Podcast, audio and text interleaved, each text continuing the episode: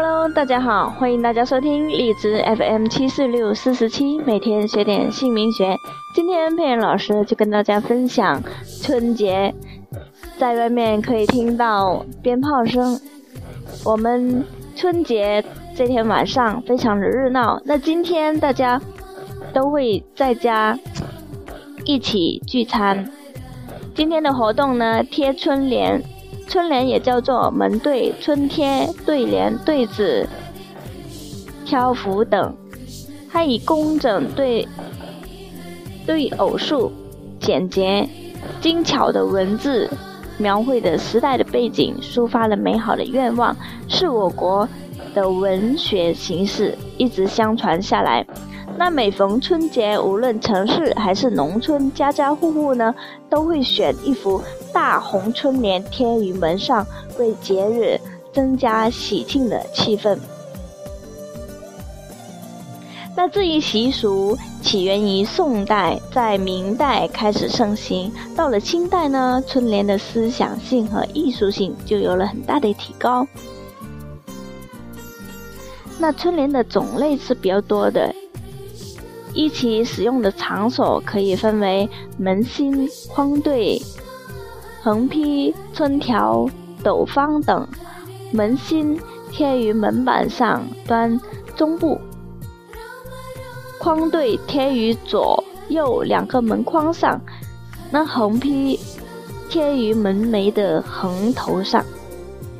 春条根据不同的内容贴于相应的地方。那斗金。也叫门叶，为正方菱形，多贴在家具中啊，还有隐蔽当中。还有一个是贴窗花，那在民间人们还喜欢在窗户上贴上各种剪纸，也就是窗花。窗花不仅衬托了喜庆的节日气氛。也起到了装饰性、欣赏性和实用性于一体。那剪纸在我国是一种很普很普及的民间艺术，那千百年来深受人们的喜爱。因为它大多是贴在窗户上的，所以它也被称其为窗花。窗花以其特有的概括与夸张的手法，将吉祥的事物、美好的愿望。表现得淋漓尽致，那将节日装点得红火富丽。那新春佳节，许多地区的人们喜欢在窗户上贴上各种剪纸，也就是窗花。窗花的内容非常广，那题材也很多，因为窗花的购买多为嗯农民。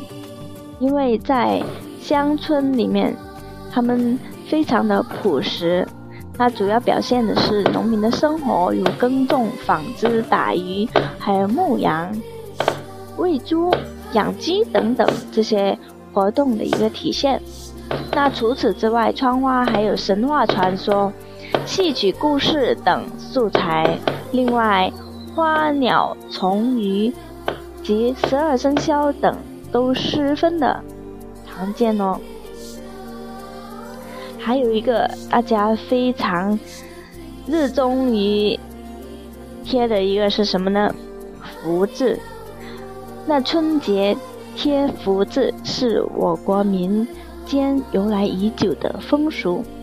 据《孟良录》记载，岁旦在，席铺百破。画门神桃符，迎春牌儿，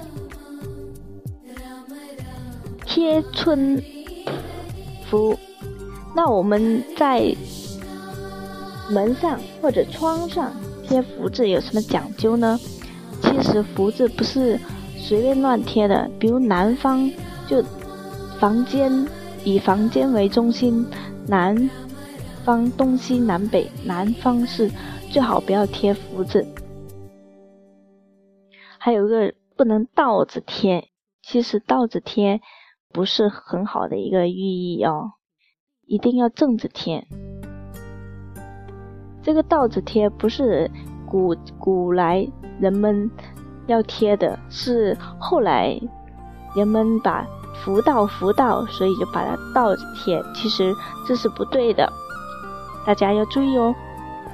那福字现在的解释是幸福，而过去则指福气啊、福运呐。无论是现在还是过去，都寄托了人们对幸福生活的向往，也是对未来美好的祝愿。那民间有了更充分的体现这种向往和祝愿，干脆将福字倒过来贴，表示福到、福气到。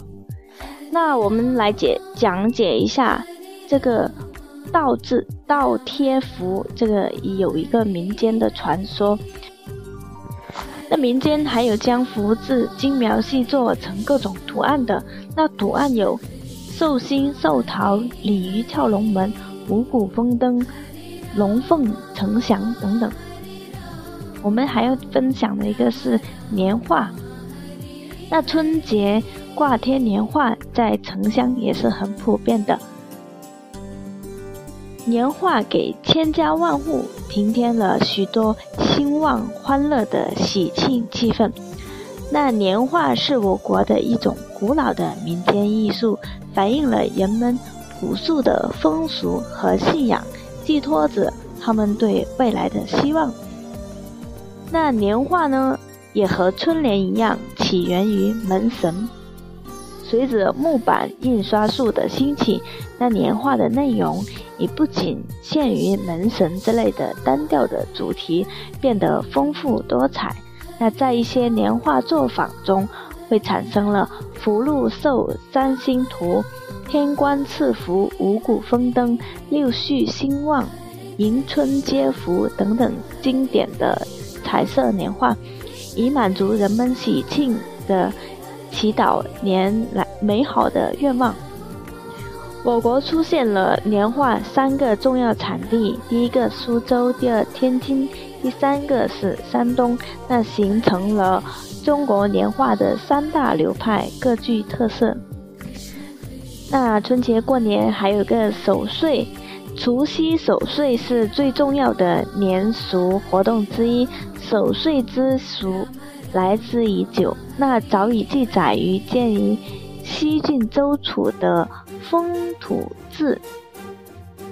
除夕这天，一夜连双岁，五更分二天。那除夕之夜，全家团聚在一起，吃过年夜饭，点起蜡烛或者油灯，围坐在炉旁闲聊，等着辞旧迎新的时刻。那通宵守夜，象征着把一切。的邪瘟疾病都驱走，期待着新的一年吉祥如意。这种习俗后来逐渐盛行，到了唐朝初期，唐太宗李世民已写有守岁诗：“寒辞去冬雪，暖带入春风。”直到今天，人们还习惯在除夕之夜守岁迎新。那古时守岁呢，有两种含义。年长者守岁为辞旧岁，有珍爱光阴的意思；年轻人守岁是为延长父母寿命。自汉代以来，新旧年交替的时刻一般为夜半时分。那除夕之夜，全家团聚吃过年饭，这是我们我国普遍存在的除夕守岁的习俗。在除夕这天晚上，过了十一点之后，我们就迎接新的一年的到来，也就是以春节为分界。我们说属鸡的年，那就是按这时间段来分。还有初一拜年。新年的初一，人们就早早起来，穿上漂亮的衣服，打扮得整整齐齐。所以，在初一的时候，大家呢最好是在家里互相的恭喜恭贺。那初一是不出门的。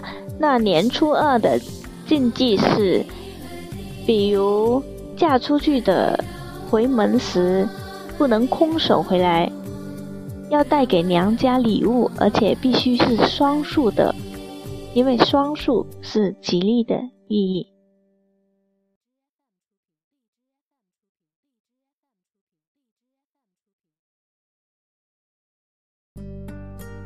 那回娘家有很多的讲究，带礼物一定要双数，不能单数，一般是四份。